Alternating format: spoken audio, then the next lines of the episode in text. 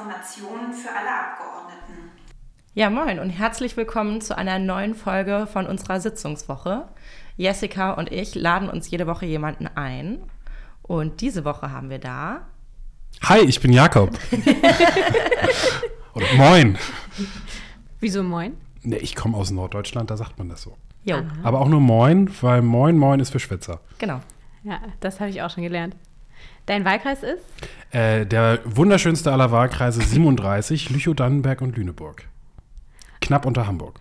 Genau, und Jakob ist natürlich auch einer von diesen vielen jungen Leuten, die mit äh, Anna und mir hier gemeinsam eingezogen sind. Auch natürlich mit Juso-Vergangenheit und natürlich kennen wir uns auch aus der Juso-Zeit schon, richtig? Das stimmt. Ich war, oh Gott, jetzt muss ich nachdenken. Ich glaube, vier oder fünf Jahre lang Landesvorsitzender der Jusos in Niedersachsen. Ähm, und da haben wir in den unterschiedlichsten Konstellationen äh, uns schon immer gesehen und äh, Verbandswochenenden und Jugendkongresse miteinander verbracht. Ganz genau. Wie so oft. Wie so oft. Ja, diese Woche ist äh, eine ganz besondere Woche. Äh, davon erzählen wir aber gleich noch ein bisschen was. Wir wollten nämlich äh, tatsächlich mit einem aktuellen Thema einsteigen, was gerade mega viel äh, diskutiert wird, auch in den sozialen Netzwerken, nämlich die WM in Katar.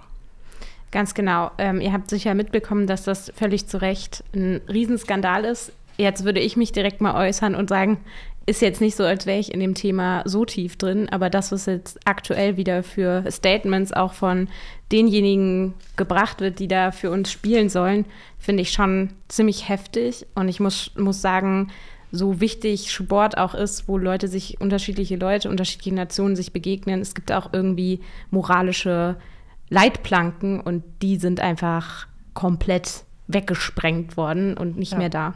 Vielleicht für euch zum Kontext, falls ihr es nicht mitbekommen habt.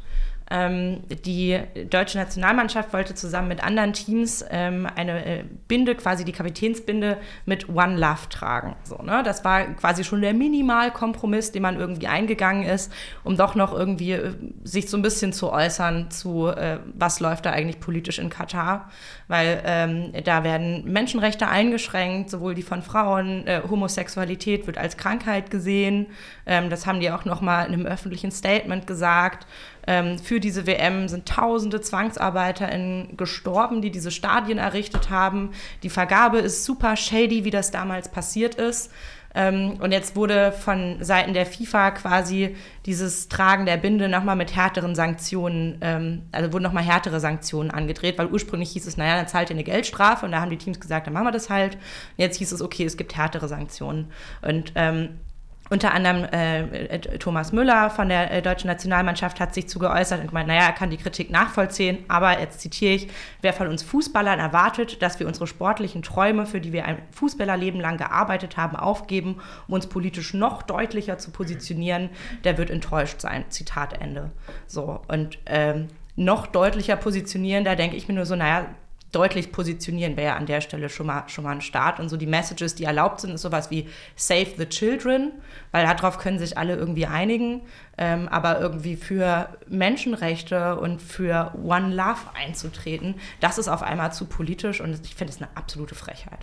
Eben, und es verkennt ja auch vollkommen, dass ähm, andere SportlerInnen eben nicht diese Privilegien haben, die jetzt die deutsche Nationalmannschaft hat, äh, sich mal darauf zurückziehen zu können, wir sind ja nur, nur in Anführungszeichen Sportler und äh, wollen nicht ähm, politisch gesehen werden oder uns politisch äußern.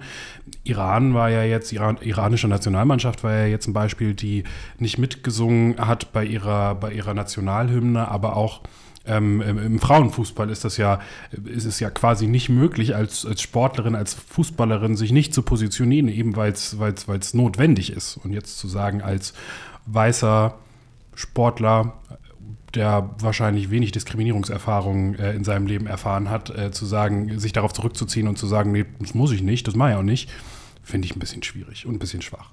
Ich finde es auch extrem schwach und ich glaube schon, dass so eine Debatte auch ganz grundsätzliche Fragen aufwirft, ne? nämlich den Punkt, gibt es überhaupt Neutralität, auch gerade in solchen Fragen wie Ste Einstehen für Menschenrechte und so weiter. Also kann Sport neutral sein, aber kann insgesamt kann man überhaupt neutral in diesen Fragen sein. Und ich finde, also in meiner Haltung geht das überhaupt nicht. Ich kann überhaupt nicht nachvollziehen, wie man das überhaupt zugelassen hat, wie man auch im Weg dahin nicht gesagt hat, das geht nicht klar, ähm, dass jetzt die, äh, die Nationalmannschaft nicht mal bereit ist, diesen Schritt zu gehen. Ich finde es einfach nur extrem peinlich und ja, also ja. mich bringt das davon einfach noch weiter weg. Ich war jetzt nie mega Fußballfan, aber ich finde es trotzdem einfach richtig scheiße. Aber allein die Entscheidung, dass die WM nach Katar kommt, ist ja schon kritisch zu hinterfragen. Genauso aber übrigens auch, wie es äh, vier Jahre vorher war, dass die WM nach Russland kommt, äh, wo die Menschenrechtssituation ja jetzt auch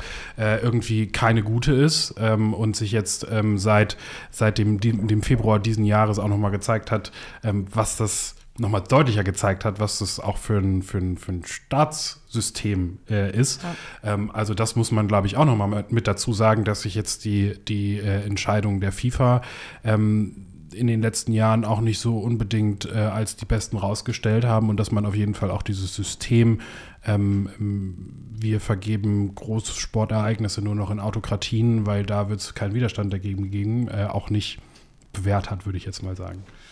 Ja, auf, auf jeden, jeden Fall. Ähm, uns wurden auch noch mal ein paar Tipps an die Hand gegeben, die wir weitergeben sollen. Äh, nämlich, wenn ihr da mehr drüber wissen wollt, ähm, dann ähm, empfehlen wir Geheimsache Katar vom ZDF, ausverkauft auf Spotify, FIFA Uncovered auf Netflix und ähm, das Elf Freunde WM Sonderheft. Da gibt es wohl noch mal mehr Infos zu. Ähm, also, wenn ihr da reinschauen wollt, macht es gerne. Mir fällt jetzt auch gerade noch ein Podcast ein, den ich schon vor längerer Zeit dazu gehört habe. Das ist nämlich Geld macht Katar äh, von Zeit und, äh, äh, und der ARD. Und die haben sich nicht nur mit der konkreten WM-Vergabe, sondern auch mal mit dem politischen System und dem dem Agieren Katars insgesamt auseinandergesetzt, weil es ja schon, ähm, war mir auch gar nicht so bewusst, auch wenn es mir als Niedersachse eigentlich bewusst sein sollte, dass Katar ja nicht nur im Sport äh, versucht, total viel mitzumischen, sondern auch immer mehr in der deutschen Wirtschaft ähm, ähm, auch ein Ansprechpartner und Investor ist. Also bei VW sind die Kataris zum Beispiel die größten äh, InvestorInnen noch vor dem Land Niedersachsen. Mhm. Und das wird öffentlich auch viel zu wenig thematisiert. Ja. Wundert vielleicht jetzt auch nicht, dass VW deshalb sein Sponsoring für die Nationalmannschaft nicht zurückzieht. Ja. Ich glaube, dass wir da ja auch wieder mitten in dem ganzen Themenbereich sind, der uns dieses Jahr so krass beschäftigt, nämlich die Frage, wie müssen wir Wirtschaft, wie müssen wir gerade auch Energiesicherheit ähm, aufstellen, welche Rolle spielen Werte dabei, welche Rolle spielen Demokratien auch als System, sage ich mal, in solchen Entscheidungen? Welche Rolle sollen die spielen? Ähm, auch da wird ja immer wieder drauf geguckt, wo fliegen jetzt unsere MinisterInnen hin, wo fliegt, fliegt der Kanzler hin, um eben Energiesicherheit jetzt herzustellen. Und immer wieder kommen wir dabei an, dass wir doch auf Autokratien zurückgreifen müssen, jedenfalls solange wir noch auf fossile Energieträger angewiesen sind. Und da sind wir, glaube ich, auch mitten im Themenbereich, Jakob, den du ja zumindest so ein bisschen auch mitbetreust, sage ich mal, zumindest was einen Teil dieser Energieversorgung angeht. Das ist richtig. Ich habe ähm, letztes Jahr, ähm, als wir alle neu in den Bundestag gekommen sind, bin ich in den Umweltausschuss gekommen. Ähm, und äh, ich habe das große losgezogen, ähm, den Themenbereich nukleare Sicherheit zu ziehen und Atom. Ähm, habe ich am Anfang ähm, gedacht, okay, ich werde jetzt die nächsten Jahre sehr viele Bergwerke besuchen und mich vor allen Dingen Bürgerinnenversammlungen entgegenstellen müssen, die äh, sagen, wir wollen hier aber auf gar keinen Fall den Müll haben. Ähm, und es hat sich in den letzten Monaten dann doch nochmal sehr entwickelt, ähm, weil die Debatte sich ja einfach sehr verändert hat. Äh, Ende letzten Jahres, da hatten wir ähm, noch diesen, diesen Konsens, wir steigen aus der, aus der Nutzung der Atomenergie aus dachten wir zumindest.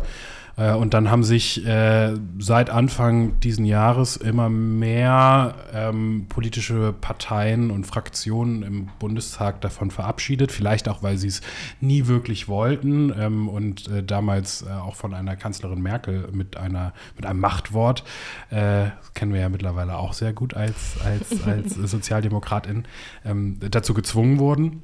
Und äh, jetzt äh, führen wir quasi oder führten bis zur letzten Sitzungswoche quasi äh, täglich immer neue, meistens auch sehr uninformierte Debatten darüber, was wir doch müssten, was wir laufen lassen sollten, was wir nicht laufen lassen sollten und was man machen kann, was nicht.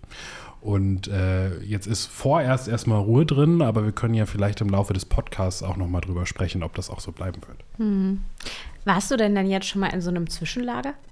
Ich war äh, jetzt mittlerweile, ähm, ich war noch nie in einem Atomkraftwerk.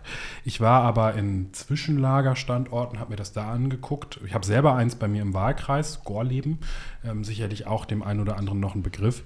Ähm, ich war auch schon in äh, möglichen Endlagern. Also wir suchen ja nicht nur für ähm, hochradioaktive äh, Stoffe ähm, und, und diese Brennstäbe quasi ein Endlager, sondern wir haben auch aus den, aus den alten Lagern schon, ja, aus den alten Atomkraftwerken schon relativ viel Müll, ähm, was da so anfällt, alles was nicht selber strahlt, aber was quasi verstrahlt ist. Ähm, da gibt es in, in Moorsleben in Sachsen-Anhalt äh, ein Endlager, das noch zu DDR-Zeiten aufgefahren wurde.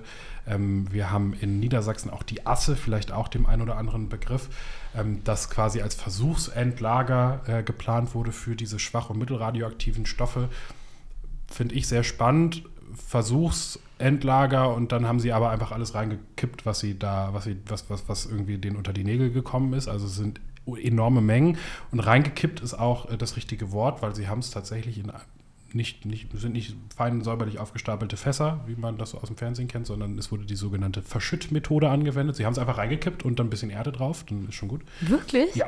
Dann sieht man es nicht. Dann sieht man es nicht. Und Aber, wir bauen Also, ja, über welchen Zeitraum reden wir da? Wann hat man das gemacht? in den 80ern. Okay. Bis in die 80er. Krass.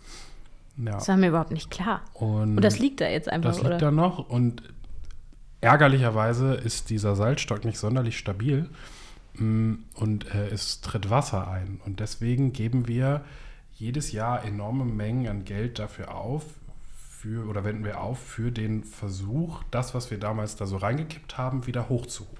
Und insgesamt wird allein das, das ähm, der Versuch und das Dahinkommen, dass das möglich ist, das da rausholen, drei Milliarden Euro kosten. Und wir entwickeln dafür Roboter als Bundesrepublik oder schreiben das zumindest aus. Da kann ja auch kein Mensch irgendwie runtergehen. Das äh, ist, ist, ist hochkomplex, weil eigentlich so ein Bergwerk, das mal zugemacht wurde und äh, nicht dafür gedacht, dass man da wieder rankommt. Und das wurde nicht mitgedacht. Und dementsprechend. Krass. Äh, Ich, ich, ich war tatsächlich im Sommer, war ich auch in einem Zwischenlager, weil das bei mir um die Ecke ist in Lubmin. Ähm, da war früher äh, ein Atomkraftwerk ähm, und ähm, die haben halt quasi die DDR mit versorgt.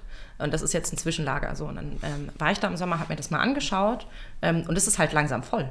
So, ne? Also der radioaktive Müll wird ja nicht weniger, weil es, bis, bis der irgendwann nicht mehr strahlt, das dauert eine ganze Weile.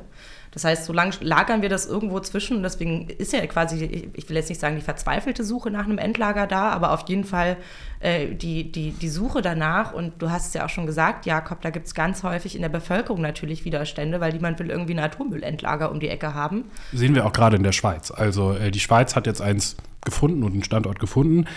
War das Praktischer- direkt an der deutschen Grenze? Praktischerweise direkt an der deutschen Grenze. Äh, ist auch unsere liebe Kollegin Lina Seitzel eine gute Ansprechpartnerin für, weil das ist ihr Wahlkreis, der da direkt angrenzt.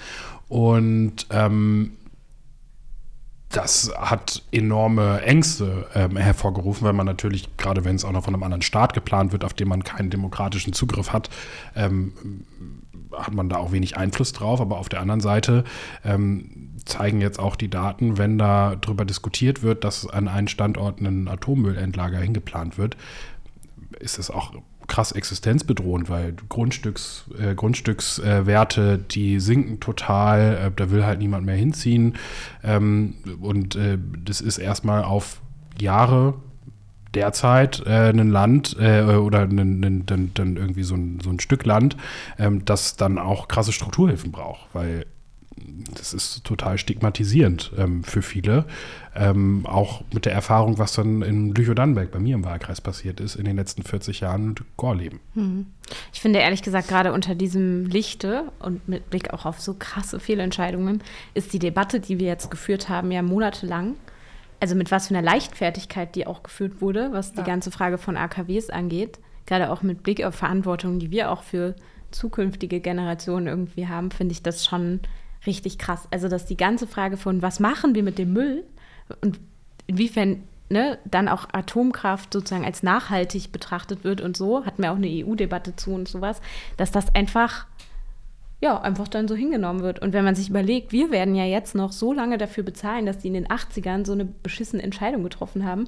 Und wenn wir jetzt wieder so solche Entscheidungen treffen, dass sowas gar keine Wertigkeit hat, also das finde ich schon krass kurzsichtig, oder? Ja, also bislang wird die Suche nach einem Endlager finanziert aus einem Fonds. Das ist das erste Mal, dass wir als Bundesrepublik Deutschland in Aktien investieren. Wir üben da also schon mal fleißig für, für, für alternative Modelle, die man ja auch durchaus kritisch betrachten kann äh, zur, zur, äh, zur Sozialstaatsfinanzierung. Aber wir üben uns da gerade so ein bisschen dran mit dem sogenannten KEN-Fonds, ähm, den Fonds zur Entsorgung kerntechnischer Abfälle, glaube ich. Ähm, und äh, da haben die Atomkonzerne eingezahlt äh, und äh, daraus finanzieren wir gerade die Suche. Das wird aber wahrscheinlich nicht reichen, ähm, äh, weil man die da ziemlich billig hat rauskommen lassen. Ich glaube, die mussten 20 Millionen, Milliarden einbezahlen und äh, die Suche wird aber wahrscheinlich deutlich teurer werden. Und angesichts Zinsentwicklung, wer weiß, ob wir das Ganze irgendwie auch wieder reinkriegen. Ähm, von daher noch noch bezahlen wir nichts aus dem Haushalt, mhm. aber es sind halt enorme Summen, über die wir da reden. Und ähm, die Suche wird auch noch ein bisschen dauern. Ähm, wir haben jetzt in der letzten Woche erfahren, in der vorletzten Woche erfahren, äh, wir werden nicht 2031 zu einem geplanten Endler also, oder zu einem Standort kommen, wo, wo das Ganze entstehen könnte, sondern wenn es gut läuft, Mitte der 2040er Jahre, wenn es ganz schlecht läuft, dann haben wir den Standort 2067. Und dann muss noch gebaut werden. Mein Gott, wie alt sind wir da? Auf jeden Fall in Rente, war. Ähm, Oh, naja, also mal, mal gibt auch Gegenbeispiele. Mal, ne? mal gucken, mal gucken.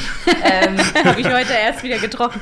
Aber äh, Jakob, sag mal, ähm, okay, jetzt die Endlagersuche wird zum Teil zumindest mitfinanziert von den Unternehmen. Wie schaut denn das mit den Zwischenlagern aus? Gehen da, gehen da Steuergelder rein? Nein, die Zwischenlager werden auch finanziert aus diesem Kenfo. Ähm, okay. Und äh, äh, daraus, äh, daraus ähm, speisen die sich. Das haben wir alles ausgelagert an bundeseigene Gesellschaften, die Bundesgesellschaft für Endlagersuchen, die Bundesgesellschaft äh, Endlagerung und die Bundesgesellschaft für Zwischenlagerung. Und äh, wie die Namen schon sagen, betreibt die eine das eine und die andere das andere, aber die rechnen alle ähm, gegenüber dem, dem Kenfo quasi ab. Und das heißt, ähm, wir bezahlen quasi nur derzeit nur die Rückholung aus der Asse. Ähm, aber auch das ist schon teuer ein, genug. Ein, ja. Sehr viel Geld. Und ich finde, also was, was, was die Debatte auch so ein bisschen zeigt, ist so eine, ich nenne es mal Doppelmoral. So, ne? Weil die Schuldenbremse äh, können wir nicht aufheben, weil wir ja dann quasi auf die Kosten der nachfolgenden Generation Schulden machen. Aber Alter, dieses Zeug strahlt noch ewig und das wird noch so teuer. Millionen Jahre. Das sind noch ganz schön viele nachfolgende Generationen, die das bezahlen. Endlager, also für mich ist das so, ich kann mir das überhaupt nicht vorstellen, ein Endlager für Millionen Jahre. Als ob es sowas geben kann. Das wird es doch nicht geben. Muss es geben. Also, was willst du sonst damit machen? Ne? Also, es gab, gibt ja auch äh, äh, oder es gab mal Debatten darüber, was man da alternativ zu machen könnte. Entweder man lässt es oberirdisch und muss es dann aber, muss dann sicherstellen, dass es irgendwie auf eine Million Jahre bewacht wird, weil was da sonst mit passieren kann, sehen wir in der Ukraine, wo Russland ja äh, gezielt so Kastoren und Zwischenlager ähm, äh, angreift. Das sind Atombomben, wenn man so will, ähm, oder können zumindest dazu werden. Ähm, es gab auch mal die Idee, das Ganze in den Weltraum zu schicken, aber stell sich mal einer vor, wenn da so eine Rakete dann explodiert, soll ja auch mal vorkommen. Auch, auch, auch Elon Musks Raketen explodieren gelegentlich. Ähm, will ich auch nicht haben.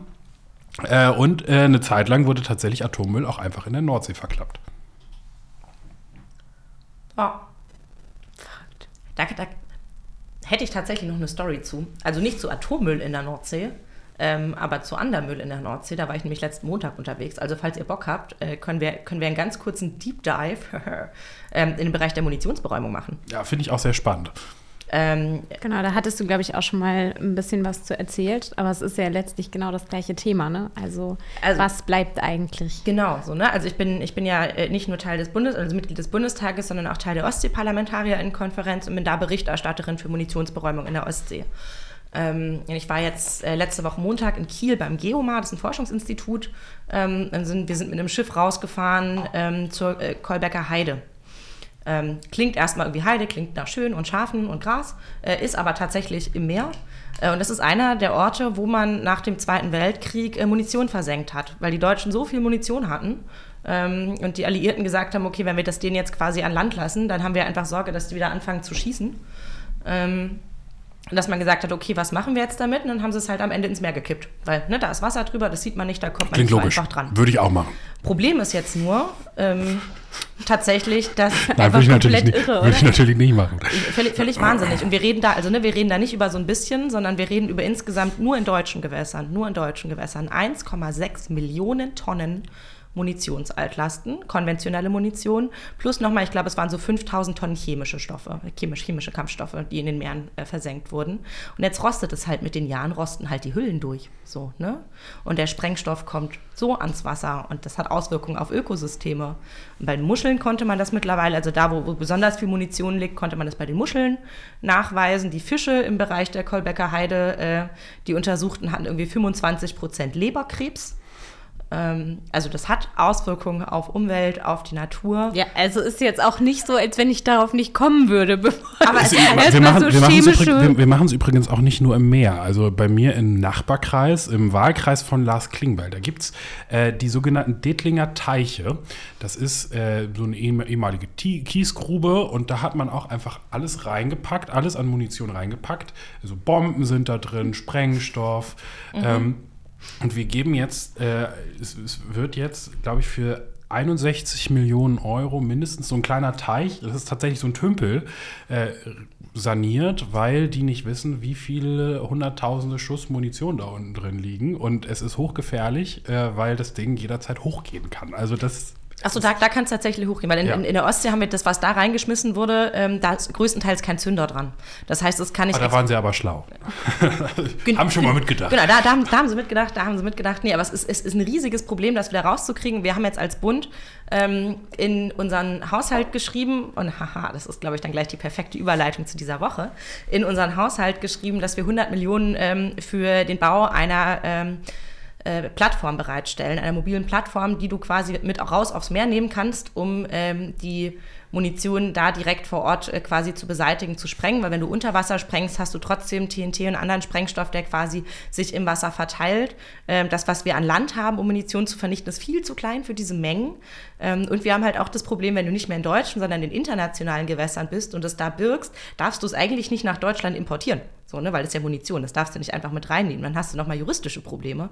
Und deswegen haben wir gesagt, wir wollen diese Forschungsplattform, äh, diese Forschungs, Entschuldigung, diese äh, Beräum Beräumungsplattform, äh, und das haben wir jetzt im Haushalt mit eingestellt. Und das jetzt die Überleitung. Wir haben nämlich diese Woche keine normale Sitzungswoche, sondern wir haben Haushaltswoche. Ganz genau. Und die Haushaltswoche ist, glaube ich, so ein bisschen die Königs Königin-Woche des Parlamentes. Ich glaube, das ist jetzt auch nicht so, sage ich mal, abstrakt, sehr logisch, dass wir das Geld irgendwie bereitstellen. Und am Ende können wir immer schön über alles Mögliche reden, über Endlagersuche, über Munitionsberäumung. Aber wenn halt kein Geld dafür da ist, dafür was zu machen, dann kann man es halt auch vergessen.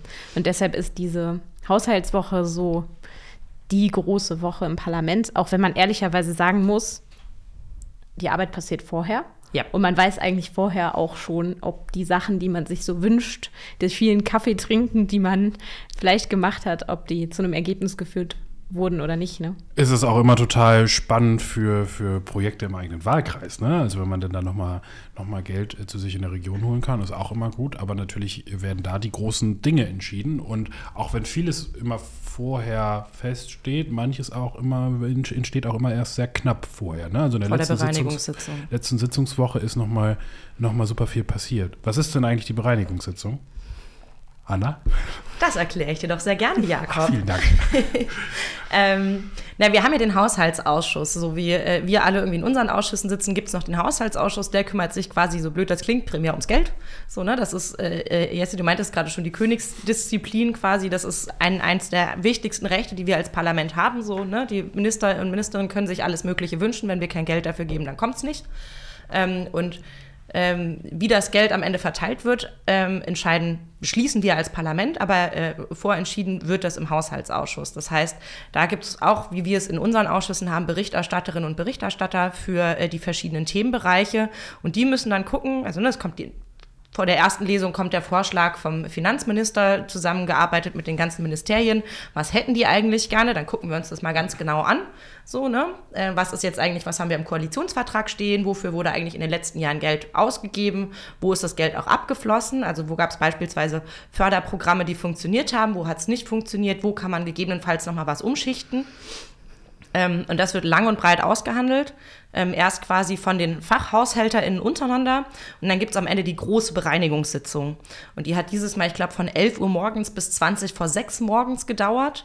Ähm, das heißt, die sind ewig lang am Rumdiskutieren. Ja. Äh, alle Ministerinnen und Minister müssen nochmal antanzen ähm, und müssen Rede und Antwort stehen. Ähm, und nach dieser Sitzung, also am Ende dieser Sitzung, steht quasi der Haushalt. Ähm, dann ähm, sind die Sachen final, dann weiß man, was kommt, was nicht kommt. Es gibt so ein paar Kniffe, die man da beispielsweise hat. Also ähm, im kleines Beispiel aus dem, aus dem Digitalbereich. Ähm, das Dateninstitut haben wir uns in Koalitionsvertrag geschrieben. Alle reden aber über irgendwie über was anderes, wenn es ums Dateninstitut geht. Also noch kann es niemand so richtig greifen. Ähm, das Ministerium ist nicht so richtig in die Pötte gekommen. Deswegen haben wir gesagt, okay, wir stellen Geld in den Haushalt ein damit die ins Arbeiten kommen können. Aber wir machen einen Sperrvermerk davor. Das heißt, das Geld wird erst ausgeschüttet, das dürfen die erst haben, wenn wir ein Konzept gesehen haben und sagen, ist in Ordnung, ihr dürft. Ähm, das sind so, so äh, Mittel und, und auch Machtinstrumente, die wir als Parlament haben, die der Haushaltsausschuss hat, äh, um auch zu kontrollieren, was die Ministerien eigentlich am Ende alles machen. Genau, und die Bereinigungssitzung ist äh, von der Warte her, glaube ich, nochmal sehr spannend, weil da natürlich auch nochmal quasi einiges an Geldern letztlich sozusagen bewegt wird. Klar, einige Dinge sind gebunden, andere, da kann man aber schon noch mal umsteuern und deswegen ist das, glaube ich, so ein großes Ding. Was auch so ein Punkt ist, ähm, ich glaube, das hatten wir auch schon mal angesprochen, dass das ja schon so eine Art Kultur ist, wenn, wenn es so um diesen Haushaltsausschuss geht.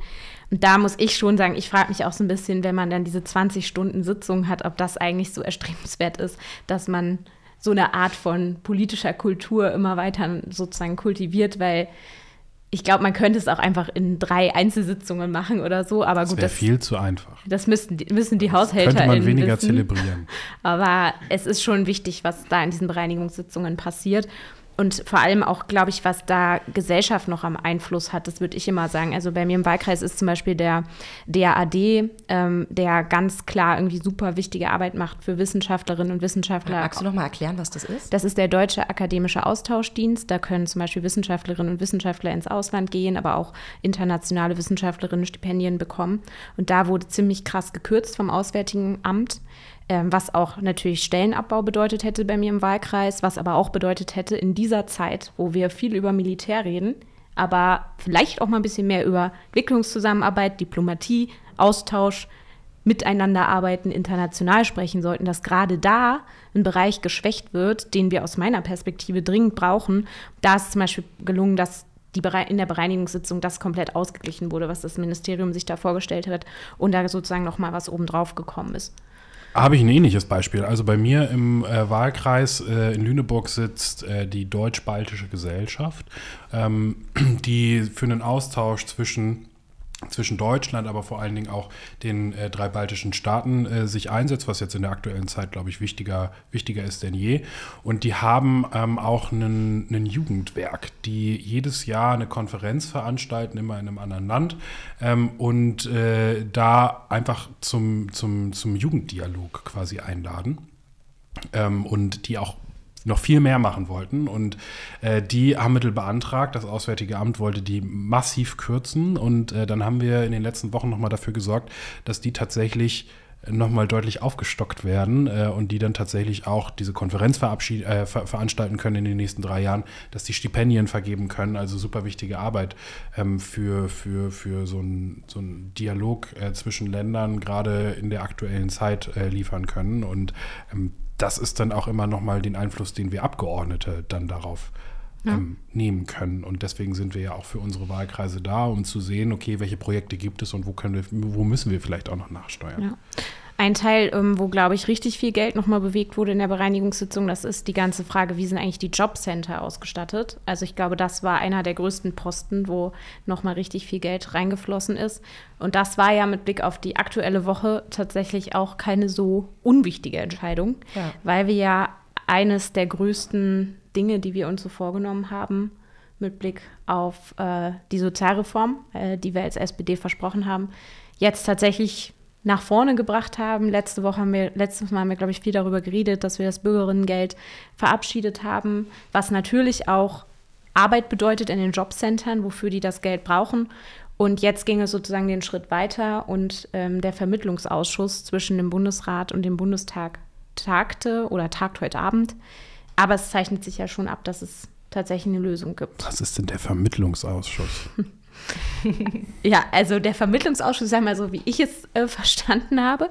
Der Vermittlungsausschuss wird immer dann angerufen, wenn der Bundestag und der Bundesrat sich nicht einigen können. Und wir haben tatsächlich beim Bürgerinnengeld, auch darüber haben wir gesprochen, ja gesehen, dass die Union ähm, offensichtlich gerade in Not geratene Menschen, gerade Menschen, die mal kurzfristig ihre Arbeit verlieren und äh, Unterstützung brauchen, auch vielleicht mal über zwei Jahre oder drei Jahre hinweg, dass der Union gerade diese Menschen ziemlich scheißegal sind und dass sie in dieser Krise vor allem auf deren Rücken irgendwie versuchen, sich zu profilieren und deshalb ihre Länder am Ende im Bundesrat der Reform, wie wir sie vorgeschlagen haben, so nicht zustimmen wollten und ja auch eine ziemliche Welle gemacht haben, so getan haben, als ob es sich nicht lohnen würde zu arbeiten. Das waren, das waren krasse Fake News. Die das waren harte haben. Fake News und deswegen hat der Bundesrat das nicht durchstimmen können.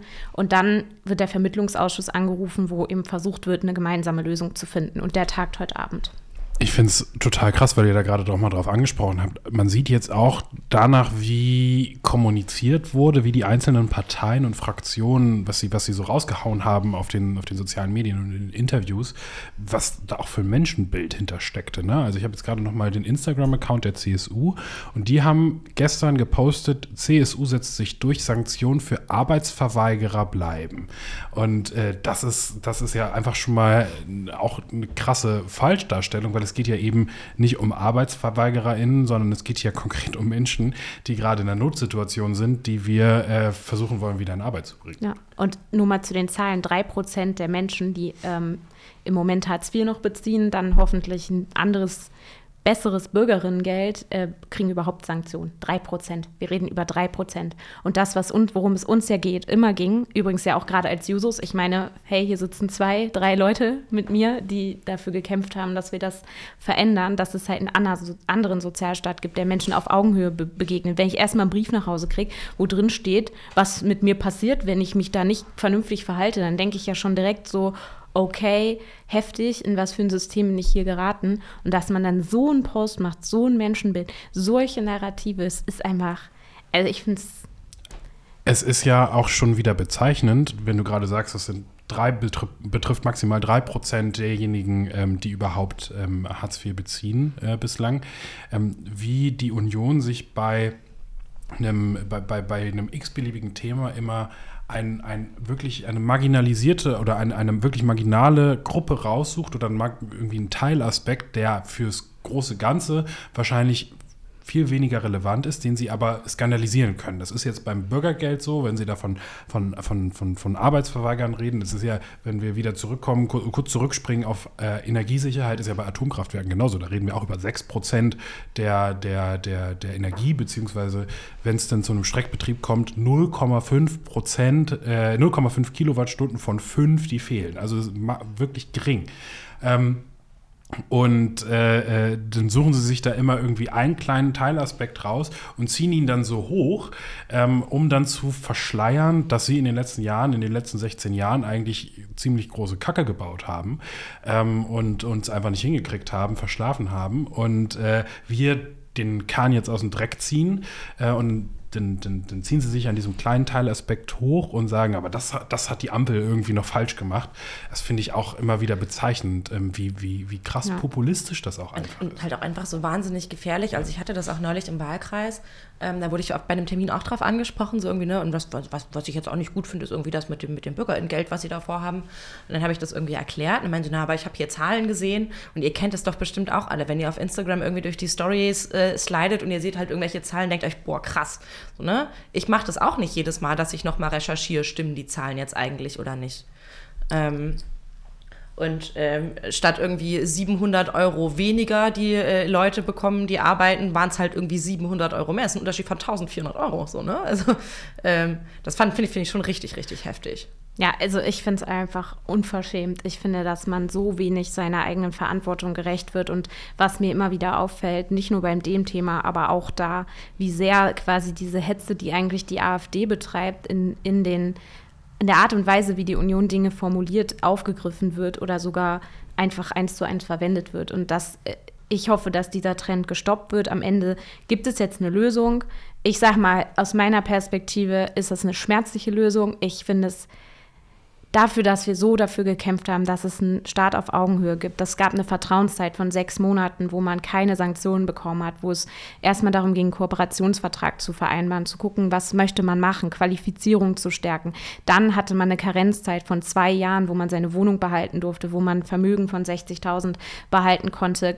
Klammer auf, gerade für die, die privat Altersvorsorge betrieben haben, Selbstständige, Solo-Selbstständige, die das vielleicht betrifft.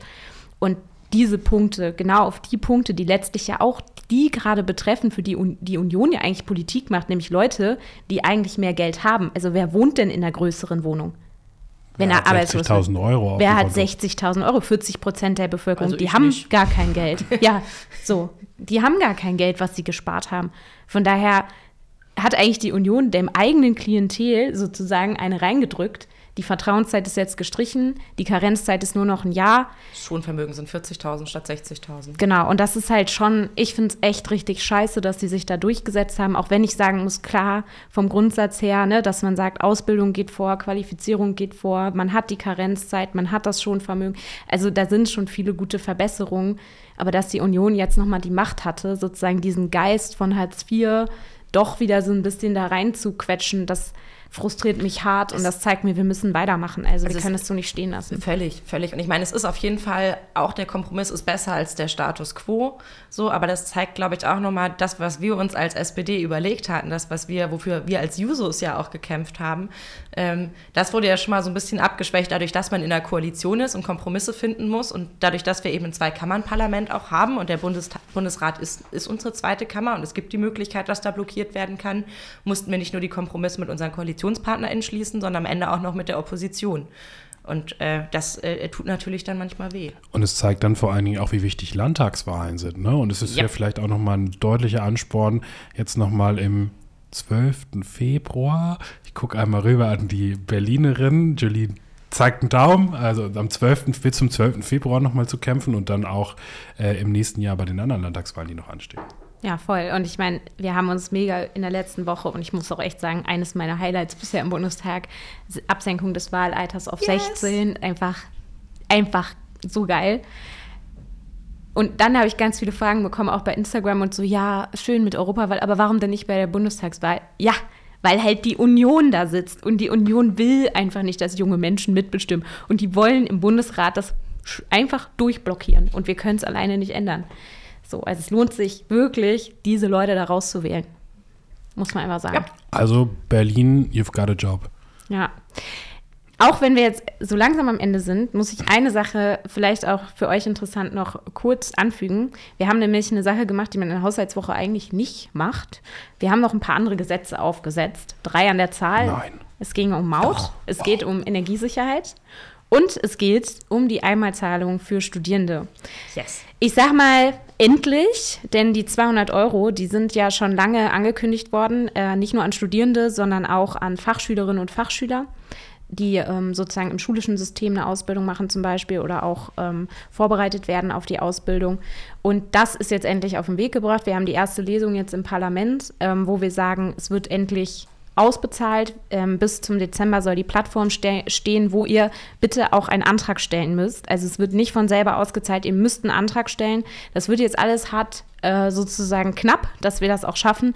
Aber wir haben als SPD jetzt nochmal gesagt, auch in Richtung des Bildungsministeriums, da muss endlich was passieren.